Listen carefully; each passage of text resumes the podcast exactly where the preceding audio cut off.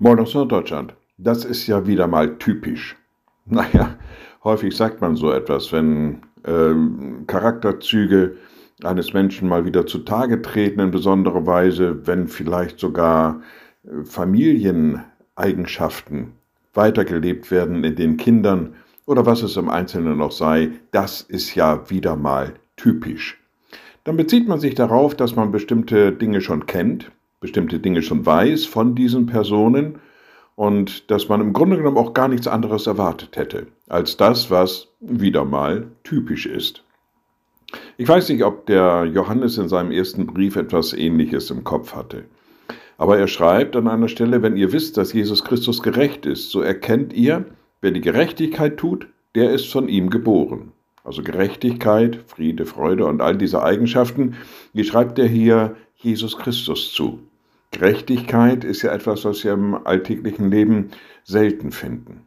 Zumindest gefühlt überhaupt nicht. Was ist schon gerecht? Ist das Geld gerecht verteilt? Sind die Ressourcen auf der Erde gerecht verteilt? Sind die Jobs gerecht verteilt? Werden die Bezahlungen dieser Jobs gerecht? Naja, man muss schon sagen, also gerecht ist eigentlich wenig. Aber gerechtes Handeln, Gerechtigkeit tun, das geht schon eher, wenn wir uns auf Jesus Christus berufen. Und naja, da muss man sagen, das wäre dann wieder mal typisch. Typisch Jesus eben. Liebe Schwestern und Brüder, ich lade Sie ein zu einem kurzen Gebet und anschließend zu einem gemeinsamen Vater unser. Allmächtiger Gott, guter himmlischer Vater, du hast uns in diese Welt gestellt, für dich zu zeugen. Dein Sohn ist in diese Welt gekommen. Jesus Christus, du hast uns gelehrt, was es heißt, gerecht miteinander umzugehen. Gib, dass wir den Mut und die Kraft, auch die Durchsetzungskraft haben, das in die Tat umzusetzen. Steh uns bei. Und wir beten gemeinsam.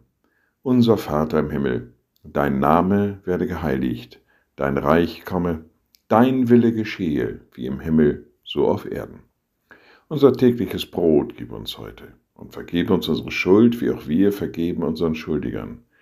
Und führe uns nicht in Versuchung, sondern erlöse uns von dem Bösen, denn dein ist das Reich und die Kraft und die Herrlichkeit in Ewigkeit.